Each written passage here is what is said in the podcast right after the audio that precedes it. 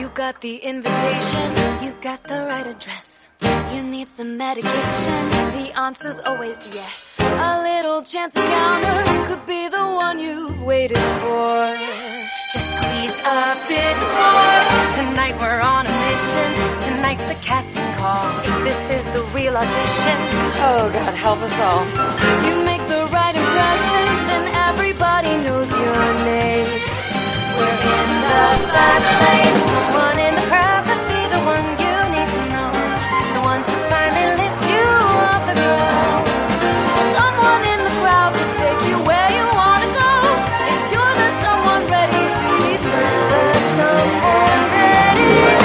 Hola a todos y bienvenidos una semana más a los micrófonos de la llave azul en Arco FM, vuestro programa de cine donde venimos a comentaros todas las novedades con respecto al mundo del séptimo arte.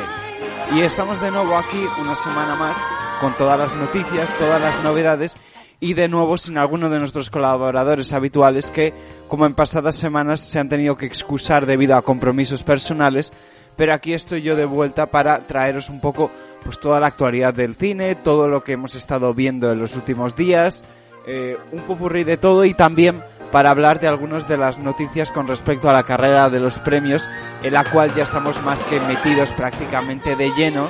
con eh, la noticia de los éxitos de los Critic Choice Awards, también tenemos las nominaciones a los premios BAFTA y la semana que viene agarraos porque tendremos las nominaciones a los premios Oscar que como no también cubriremos aquí como solemos hacer siempre en la llave azul. Pero como todo y primero antes que nada tenemos que empezar hablando de las noticias de la semana, así que preparaos para este programita de la llave azul.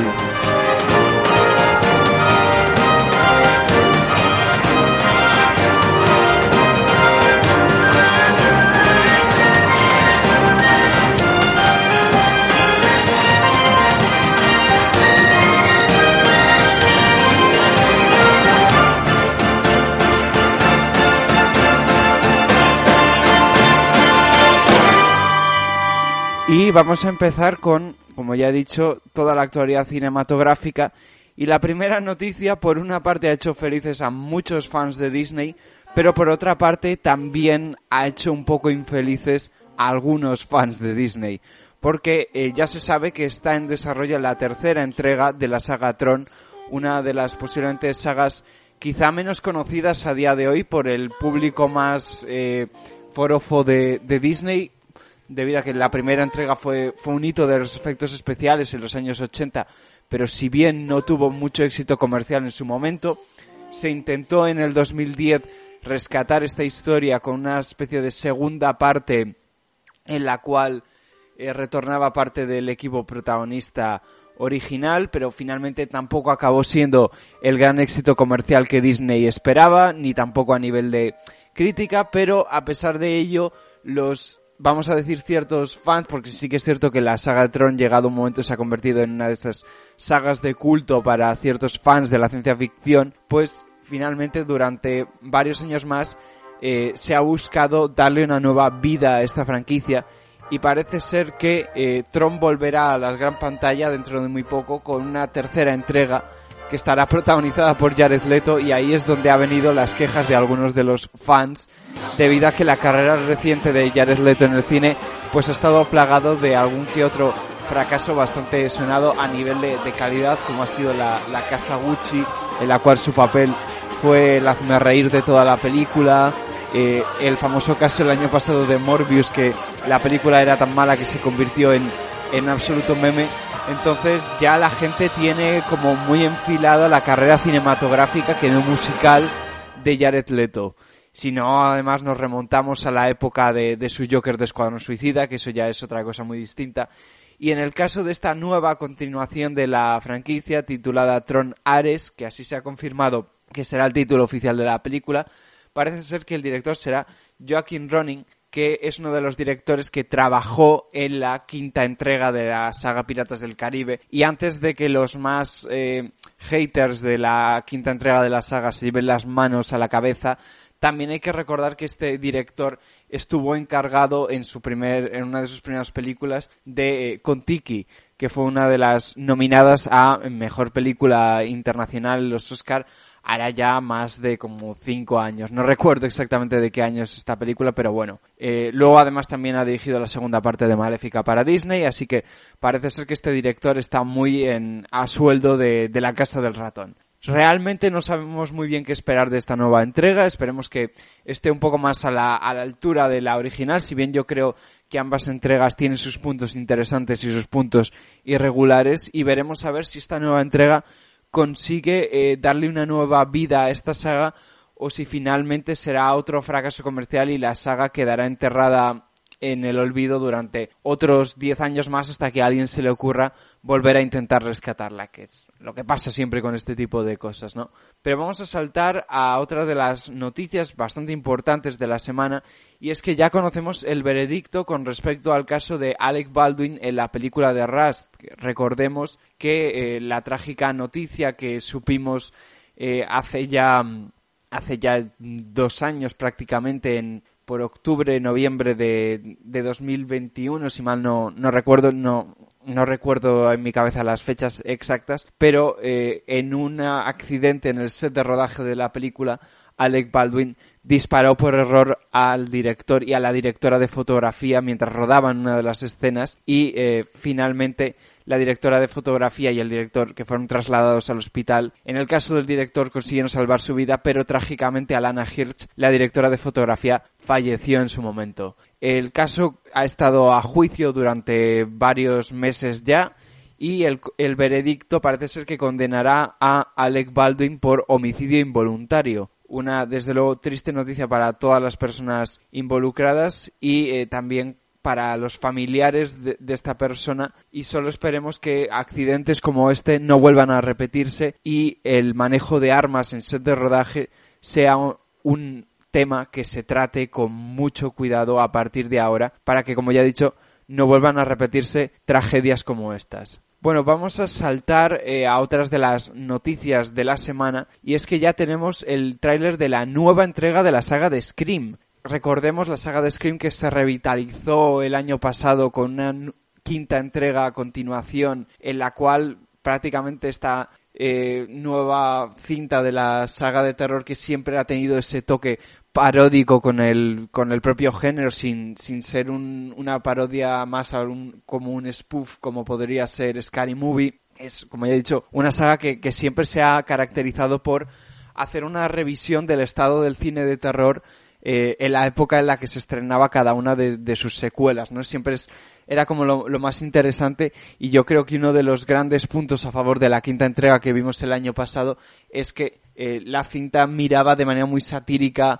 a cómo se hablaba de, del cine de terror elevado de los últimos años, de, de las secuelas, de los reboots actuales en, en, Hollywood. Esa, esa mirada tan particular que tiene la saga de Scream al Hollywood de su momento cada vez que sale una entrega. Y si bien eh, el éxito en taquilla de la entrega del año pasado hizo que su nueva casa, o la nueva, digamos, sede de esta franquicia, que es ahora Paramount Pictures, decidiera poner en desarrollo una sexta entrega inmediatamente. Y algunos de los fans de esta franquicia teníamos una especie de miedo de que realmente las secuelas de Scream funcionaban mejor saliendo bastante separadas en el tiempo, que hubiera un espacio de tiempo en el cual el género de terror, la industria de Hollywood pudiera cambiar un poco y de nuevo una nueva entrega de Scream pues pudiera reflejar un poco esa situación en el en el mundo del cine, ¿no? Eh, pero finalmente ya hemos podido ver algunas de las primeras imágenes de esta nueva entrega y eh, nos queda claro que primero de todo, eh, la nueva entrega de Scream esta vez nos llevará a las calles de Nueva York con parte del reparto original de la anterior entrega y algunas caras conocidas de Scream 4, además de Corny Cox, que también vuelve a esta sexta entrega de la franquicia. Y eh, nos deja también ver que esta película va a intentar ya no solo indagar en, en el propio género, como es habitual en Scream, sino buscar también reflejar un poco esta moda actual también en Hollywood sobre los true crimes, esa especie de tendencia a llevar las historias de asesinos reales a, a la gran pantalla o a la pequeña pantalla. Hemos tenido el, el polémico caso de, de, la serie sobre Jeffrey Dahmer ahora en, en Netflix y bueno, Netflix es muy conocida por sus true crimes y historias de asesinos reales y tiene muchísimos más en desarrollo, ¿no? Porque es cierto que es es algo que llama mucho, por, quizá por el morbo a, los espectadores. Y parece ser que en esta nueva entrega eh, ya no el nuevo asesino, porque recordemos que en cada nueva de en cada nueva entrega de Scream, perdón, hay un nuevo asesino y nosotros nunca sabemos quién es hasta que acaba la película. Es un poco también parte de la gracia de la saga de Scream y en este caso ya no solo los nuevos asesinos de la saga eh, se fijarán en algunas de las encarnaciones cinematográficas que existen dentro del propio universo de Scream de lo que pasa en anteriores entregas de la cinta, sino parece ser que el nuevo o nuevos asesinos, porque nunca sabemos si hay uno o dos, eh, como es el caso de algunas de las entregas originales, o incluso podríamos estar hablando de muchísimos más, porque llegado un momento en el tráiler de esta película, nuestros protagonistas descubren que el asesino en esta película tiene una guarida con todos los trajes de los asesinos originales de todas las entregas de la saga de Scream. Así que,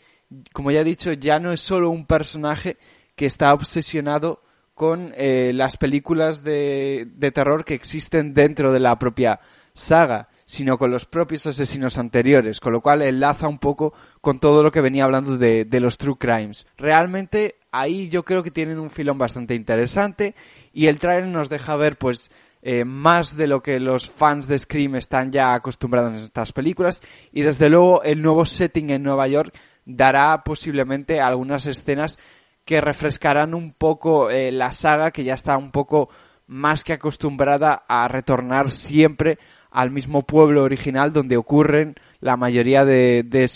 escenas o situaciones de, de, esta saga, ¿no? Así que veremos a ver. Además, esta nueva entrega tiene un filón bastante grande ya que eh, cuando se estrenó la, la quinta entrega el, el, año pasado, pues Gina Ortega, que salía en el reparto de la película, no era la superestrella que es a día de hoy gracias al estreno de la serie de miércoles Adams de Netflix, eh, que vimos el, el año pasado. Por tanto, seguramente quizá haya más de un espectador que decida animarse a ver esta nueva entrega por ella. Veremos si, si la recaudación de esta nueva entrega aumenta, disminuye y si seguiremos teniendo, gracias a ello, más secuelas de Scream en los próximos años. Vamos a saltar ahora a otras de las noticias y esta también está muy relacionada con el género de terror y es que actualmente si vais a las salas de cine hay una cinta de terror que está triunfando bastante entre el público como es Megan, esta nueva película que rescata el concepto de una muñeca diabólica, en este caso una muñeca robot que decide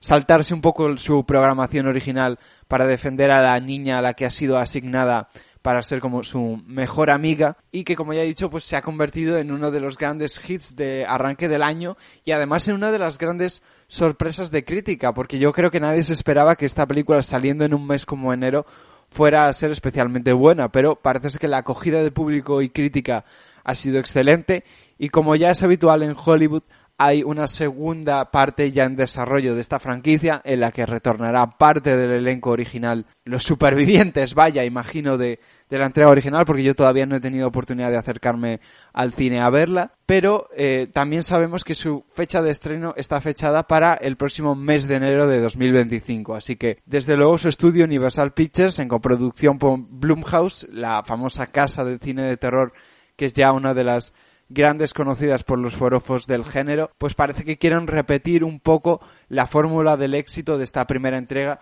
a la que todavía en principio le queda bastante recorrido en salas comerciales durante unas cuantas semanas, sobre todo si tenemos en cuenta que su mayor competencia ahora mismo es Avatar, que sigue siendo una de las películas líderes en taquilla, pero también hay que tener en cuenta que ahora mismo en, a nivel de Estados Unidos, calendario de estrenos hasta que llegue Shyamalan eh, a principios de febrero está bastante seco, por tanto tendrá ahí un filón para poder eh, recaudar eh, todo lo que le haga falta para seguir continuando siendo el éxito en taquilla que está resultando ser y que está dando más de una alegría a su estudio de producción. Y eh, saltamos a otra de las noticias quizá polémicas de, de, la semana, como es el biopic de Michael Jackson, el cual ya sabíamos desde hace bastante tiempo que estaba en desarrollo a través del estudio de cine Lionsgate, una película que en este programa ya habíamos comentado que no sabíamos realmente si era necesaria, al menos en las condiciones en las que parece que se iba a hacer, con el apoyo absoluto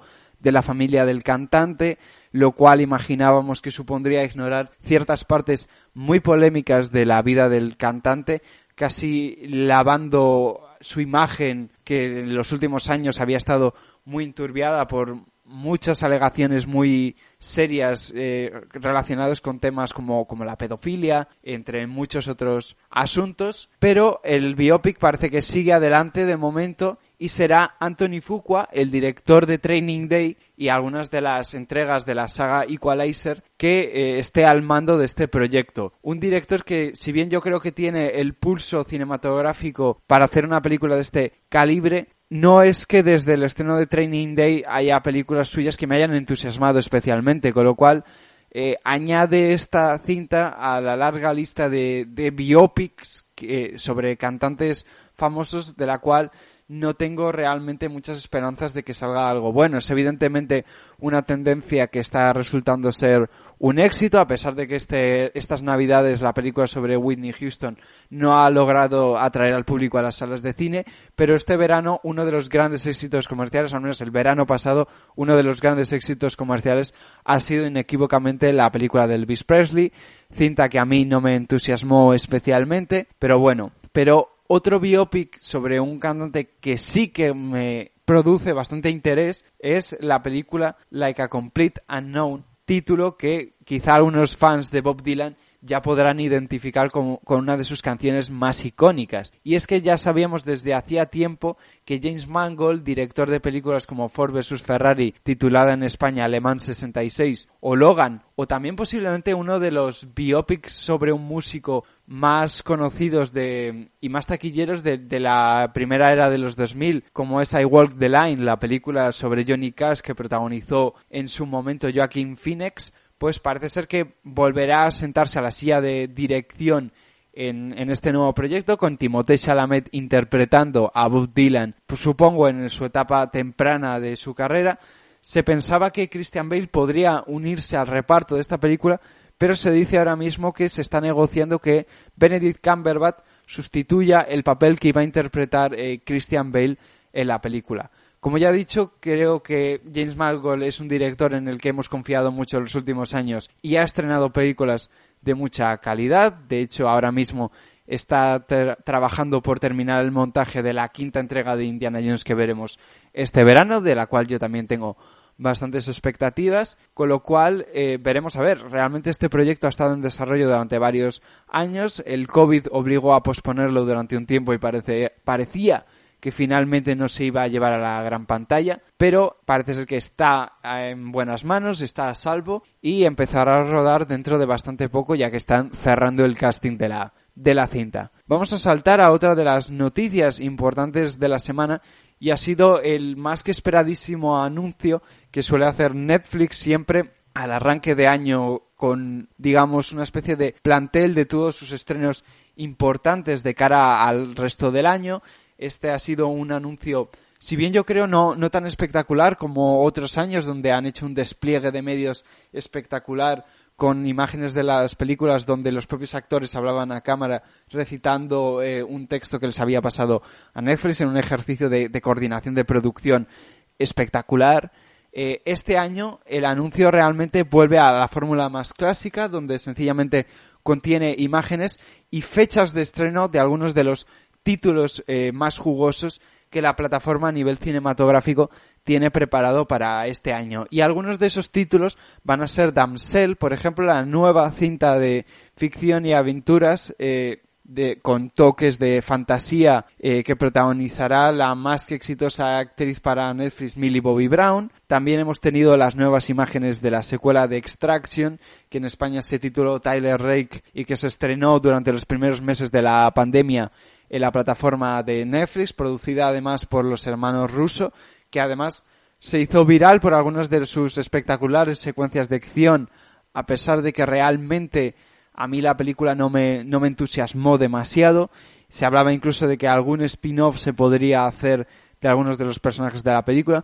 pero de momento Netflix lo que ha estado desarrollando es la segunda parte de esta saga de acción en la que Chris Hemsworth vuelve a ser el protagonista absoluto de la película y veremos a ver eh, qué nos depara. Yo realmente no es uno de los títulos que más espero de la plataforma para este año, pero también tenemos otros títulos, como es Leave the World Behind, una especie de nueva película posapocalíptica en, en la cual tendremos en su reparto a Julia Roberts, Ethan Hawke o Mahershala Ali, entre otros muchos. Este nuevo avance también eh, recopilaba algunas de las imágenes que ya hemos visto de You People, eh, que es una de las nuevas comedias de la plataforma que se estrenará justo a finales de este mes con Eddie Murphy y Jonah Hill retornando a este género que le dio a conocer hace ya bastantes años y del cual había salido para hacer papeles más dramáticos, además también de otros títulos importantes en este anuncio, como es la nueva película que protagonizarán Andy García y Chris Evans titulada Pain Hustlers, que también veremos este año a lo largo de este año la plataforma. Insisto, todas las fechas están disponibles en el anuncio, si queréis consultar las fechas de estreno de estas cintas. Además, también hemos tenido el primer avance de The Killer, la nueva y esperadísima película de David Fincher tras Mank en el año 2020. Eh, posiblemente uno de los títulos más esperados por todos los cinéfilos este año. Su retorno además a un género que ha sido uno de los que más alegrías le ha dado, en el cual eh, en el mundo de los asesinos en serie ha hecho películas como Seven, ha hecho Zodiac, ha hecho Perdida, bueno, toda una larga lista de películas que nos hace confiar más que nunca en un director como David Fincher que recientemente eh, ha firmado uno, un acuerdo muy importante con la plataforma de Netflix para producir todo tipo de contenido, desde series, desde películas. Recordemos su última película para Netflix, su primera, de hecho, película para Netflix, que fue Mank, una cinta en la que si bien se alejaba mucho de, del género de asesinos en serie por el cual era más conocido, para contar una historia del Hollywood clásico, sobre la escritura, sobre el autor que escribió eh, la película Ciudadano Kane, película que además coescribió con su propio padre. Te recordemos también Fincher, creador para Netflix de una de sus grandes series como ha sido Mindhunter y que eh, está desarrollando muchos y varios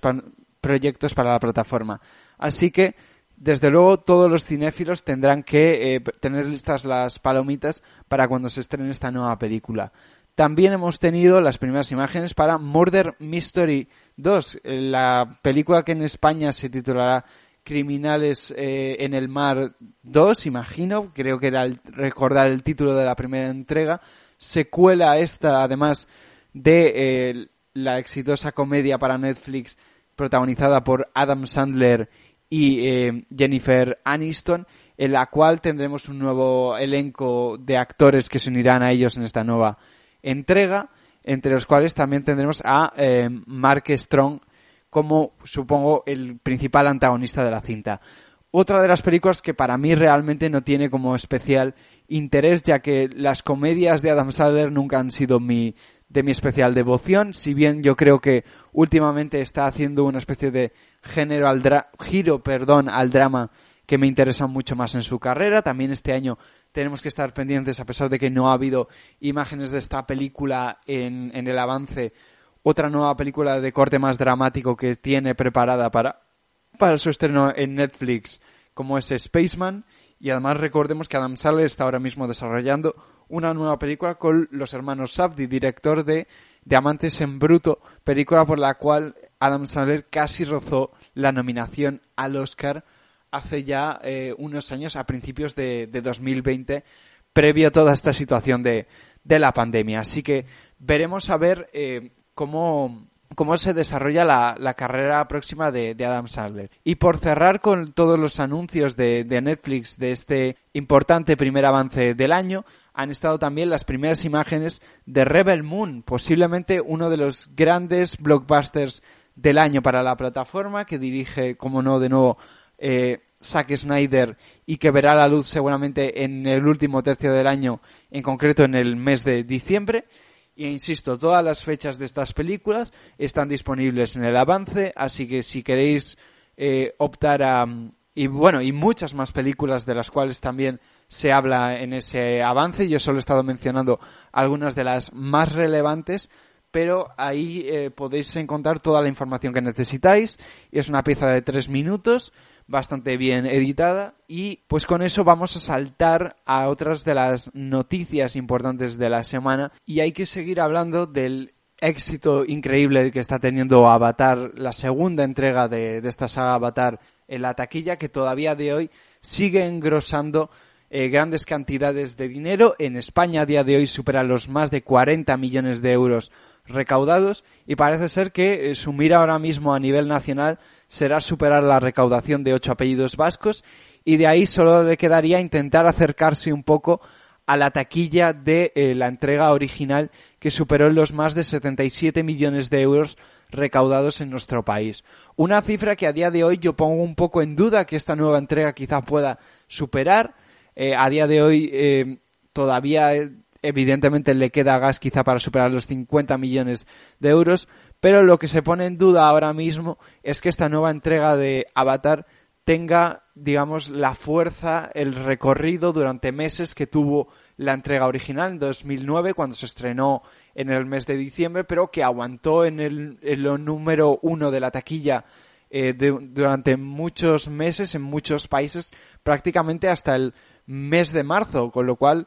esta nueva entrega, si bien es cierto, todavía estamos en el mes de enero y desde luego no creo que tenga mucha competencia para dominar la taquilla durante las próximas semanas, veremos a ver dónde está su, su tope. Es realmente la, la gran pregunta que se hacen muchos de los analistas actualmente en Hollywood que están midiendo el recorrido de la cinta. Cinta que ahora mismo, al menos en Estados Unidos, tiene la mira puesta en superar los 600 millones de dólares de recaudación superar eh, ahora mismo las cifras de películas como Titanic en su recorrido norteamericano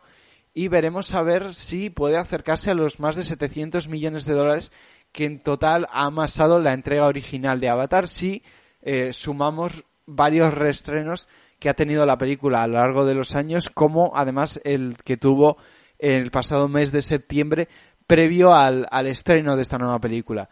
Y eh, también, si además se suma la recaudación en taquilla que tendrá Titanic cuando se restrene en cines el próximo mes de febrero en 3D, pues veremos a ver si eso hará eh, variar un poco las, las cantidades y los puestos en el ranking, al menos norteamericano. Pero de momento Avatar, como ya he dicho, sigue viento en popa y actualmente a nivel global es la sexta película más taquillera de todos los tiempos, con 1,9 billones de dólares y con la mira a nivel, como ya he dicho, global, puesta en alcanzar a Vengadores Infinity War como la quinta en película más taquillera de todos los tiempos, ya que parece muy evidente que al menos esta película superará los 2 billones de dólares y de ahí pues veremos a ver dónde puede estar el tope. Ahora mismo Avatar es la segunda, no es, vuelve a ser de hecho la primera película más taquillera de todos los tiempos. Eh, la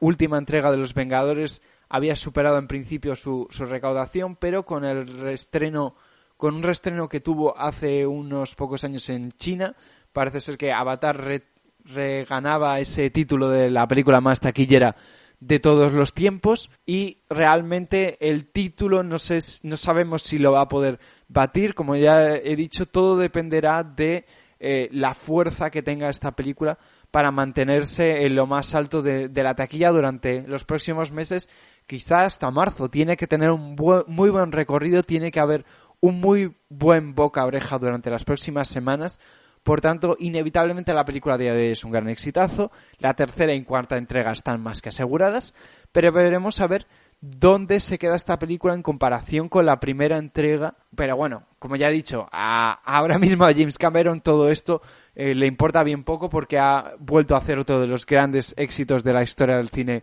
moderno prácticamente sin despeinarse y está más que involucrado ahora mismo en la campaña de los premios para la segunda entrega de, Avatar. Veremos a ver eh, dónde, dónde se queda Pinada. Seguramente el Oscar a los efectos especiales es que lo tiene más que garantizado. Veremos a ver si consigue colar esta película en, en alguna categoría más importante y también estará más que metido ahora en finalizar los efectos especiales de la tercera entrega de Avatar en los próximos dos años antes de su estreno y eh, seguir completando la cuarta y quizá quinta entrega de, de, la franquicia. Veremos a ver. Realmente no sabemos hasta dónde se va a quedar él como director en esta saga y hasta dónde planea continuarla y hasta dónde el público estará interesado en seguir volviendo a Pandora cada prácticamente dos años. Y saltamos a otra de las noticias interesantes de la semana. Realmente no es que sea ultra relevante, pero a mí me ha hecho como especial tirino, me ha dado como especial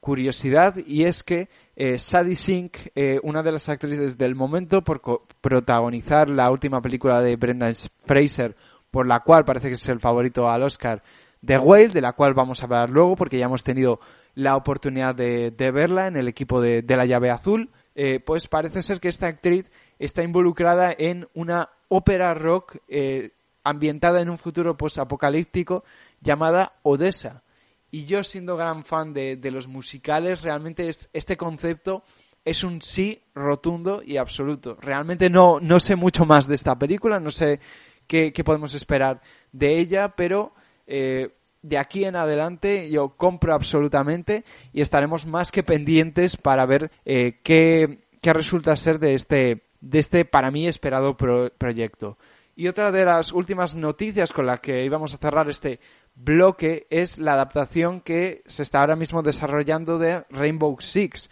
una de las novelas del autor norteamericano que más suele vender en el terreno de, de la acción, al menos a nivel literario, eh, como es Tom Clancy, eh, autor de, novelas como Jack Reacher, entre otras muchas. El año pasado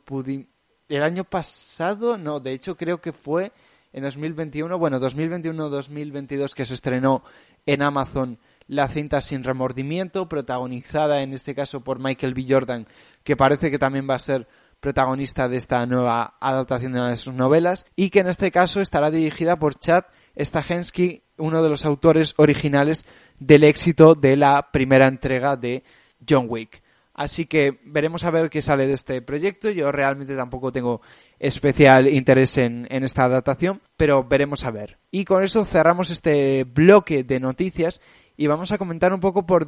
por encima algunos de los ganadores de los Critic Choice Awards, que han sido uno de los premios más comentados de las últimas semanas, quizá más comentados incluso que los Globos de Oro, que ya es triste para los propios Globos de Oro, sobre todo por ese premio a la interpretación de eh, no otro que Brendan Fraser por la película The Whale, donde eh, cuando se subió al escenario, mejor dicho, para recoger este premio, dio un discurso que ha sido muy repetido en, en, redes sociales, muy compartido. En TikTok ha sido también uno de los discursos virales de esta gala y parece que el público está eh, todo el mundo con Brendan Fraser para ese premio, lo cual como fan de Brendan Fraser desde la, desde la infancia, pues me hace muy, muy feliz. Pero eh, entrando a comentar algunos de los otros premios importantes de los Critic Choice Awards, toda la vez en todas partes se alzó como la mejor película en esta gala de los premios de la crítica norteamericana, además de Kate Blanchett que se consagra con el premio a la mejor actriz por la película Tar, de la cual tenéis una review en anteriores ediciones de, La llave azul disponible eh, en nuestros podcasts, eh, para eh, que sepáis un poco toda, toda mi opinión sobre, sobre esta cinta y que parece ser que también esto la consagra como la gran favorita para ganar el próximo Oscar dentro de futuras semanas. Ya es que ni me acuerdo cuándo son los Oscars. Este año, un año es en marzo, otro año es en febrero. Bueno, es una absoluta locura. Y se consagra además por encima de actrices como Michelle Yao o incluso Ana de Armas, que era también otra de las grandes favoritas hace meses cuando todavía se pensaba que, una película como Blonde podría tener eh, grandes opciones a, premios. Realmente la carrera de premios gira mucho a lo largo del año y cambian muchísimas cosas. Como ya he dicho, Brendan Fraser por su papel en The Whale, pero también eh, los Daniels han arrasado en la categoría de mejor director con la, con la película de toda la vez en todas partes, con ese premio. Eh, también entre algunos de los grandes éxitos televisivos de esta gala en el apartado de mejor serie limitada ha sido The Dropout, disponible en Disney Plus. En la categoría de mejor serie dramática, Better Call Saul ha vuelto a arrasar en esta en estos premios por encima de series como House of the Dragon, Euphoria o The Crown o incluso Andor disponible en, en Disney Plus. En el apartado de eh, mejor actor joven o mejor actor revelación que, que consideraríamos en España ha sido Gabriel Lebel por la película de Fabelmans, por interpretar esa especie de pseudo versión joven de, Steven Spielberg en esta cinta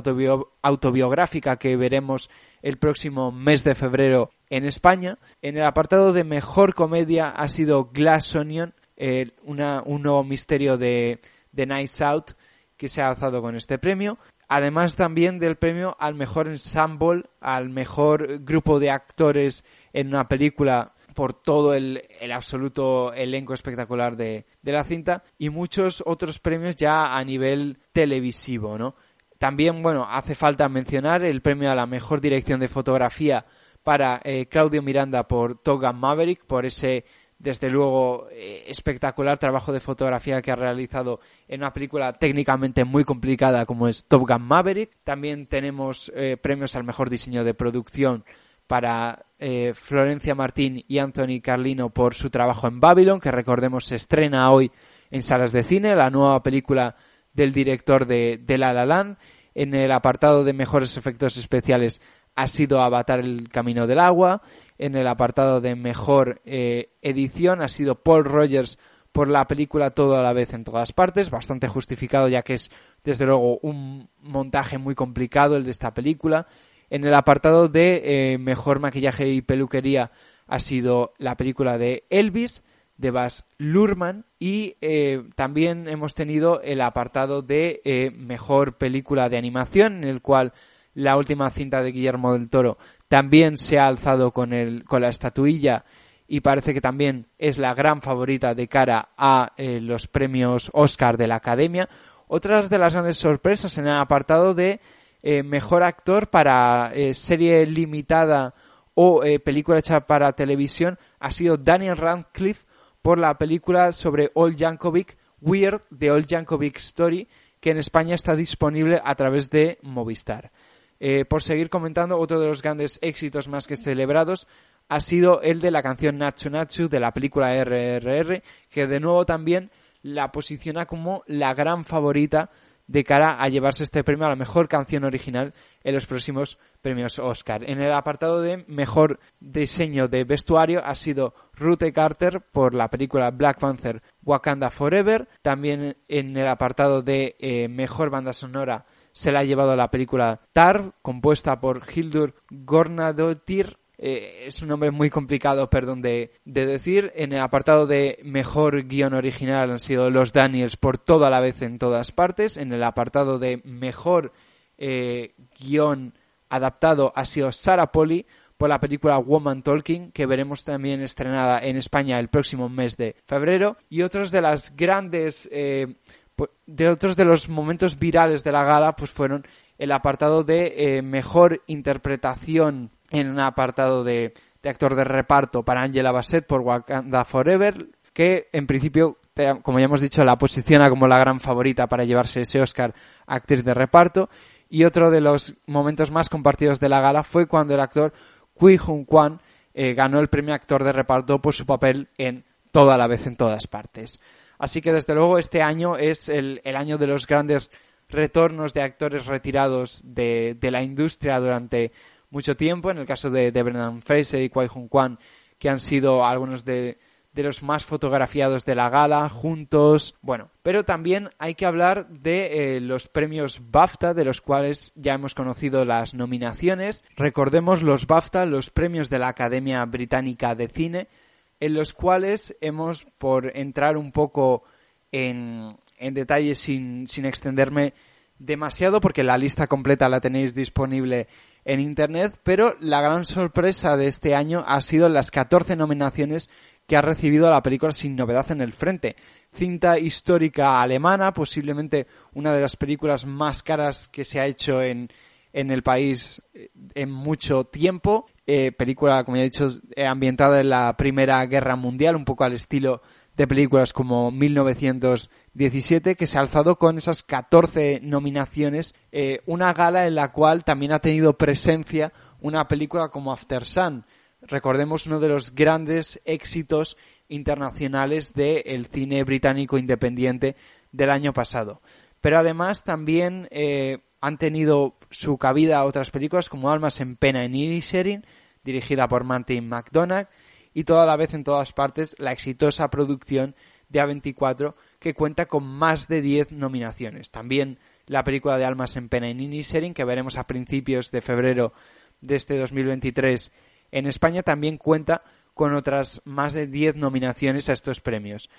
También es destacable la presencia de Elvis, de Baz Luhrmann, que ha registrado nueve nominaciones. Eh, las cinco nominaciones para Tar, de Todd Field, la película que parece ser que le garantiza el premio actriz a Kate Blanchett. After Sun, Batman, Buena Suerte Leo Grande, Top Gun Maverick, eh, Hola Hola también están entre las nominadas con más de cuatro nominaciones cada una. Y en el apartado de mejor eh, película, pues como hemos dicho, Sin Novedad en el Frente, Almas en Pena en Serien, Elvis toda la vez en todas partes y eh, Tar. También por mencionar en el apartado de mejor dirección Edward Berger por Sin Novedad en el Frente, Martin McDormand por Almas en Pena en Inisherin, Park Chan-wook por Decision to Live, que recordemos también se estrena a día de hoy en España, Dan Kwan y Daniel Stein por toda la vez en todas partes, Todd Field por Tar y, Gina Price Bitworth por eh, La Mujer Rey, estrenada el pasado mes de noviembre en España. En el apartado de Mejor Actriz Protagonista tenemos a Kate Blanchett por Tar, Viola Davis por La Mujer Rey, Daniel D. Weyler por Till. Recordemos eh, nuestra review de la película que se estrena el próximo 24 de febrero en España. Ya está disponible los anteriores podcasts de La Llave Azul. Ana de Armas por Blonde. Emma Thompson por Buena Suerte Leo Grande y Michelle Yao por todo a la vez en todas partes. Y en el apartado de eh, Mejor Actor Protagonista tenemos a Austin Butler por Elvis, Colin Farrell por Almas en Pena y Serin, Brendan Fraser por The Whale, Daryl McCormack por Buena Suerte Leo Grande, Paul Mescal por After Sun y Bill Nighy por la eh, nueva adaptación de la obra de Kurosawa Living. Esto de la lista está disponible en internet para quien quiera consultar algunos de los otros premios importantes, o mejor dicho, las nominaciones para los otros premios importantes de esta nueva edición de los premios BAFTA, pero ahora vamos a dedicar un momento a hablar de otra de las películas que hemos estado mencionando a lo largo de este programa, como es The Whale, la nueva película de Darren Aronofsky que se pudo ver en el pasado Festival de Venecia el año pasado y que se hizo viral gracias a eh, la reacción de Brendan Fraser a, la ovación de seis minutos que recibió por su interpretación en, la película. Una cinta que ahora llega a la taquilla española llegará en concreto el próximo 27 de enero, que es muy esperada por los fans del actor, por los más cinéfilos y yo creo que en el público en general, ya que como ya he dicho, eh, la reacción a todos los premios, el éxito que está recibiendo por su papel eh, de Brendan Fraser en esta película se ha hecho viral en internet y esta cinta de Whale nos cuenta la historia de un hombre con sobrepeso eh, el cual eh, ha llegado a un punto límite en el que parece ser que, su vida ya corre peligro debido a, a la degeneración física por, por la obesidad que, sufre, ¿no? Una, una historia que entra mucho en el canon de, de cintas que le gusta hacer a Darren Aronofsky.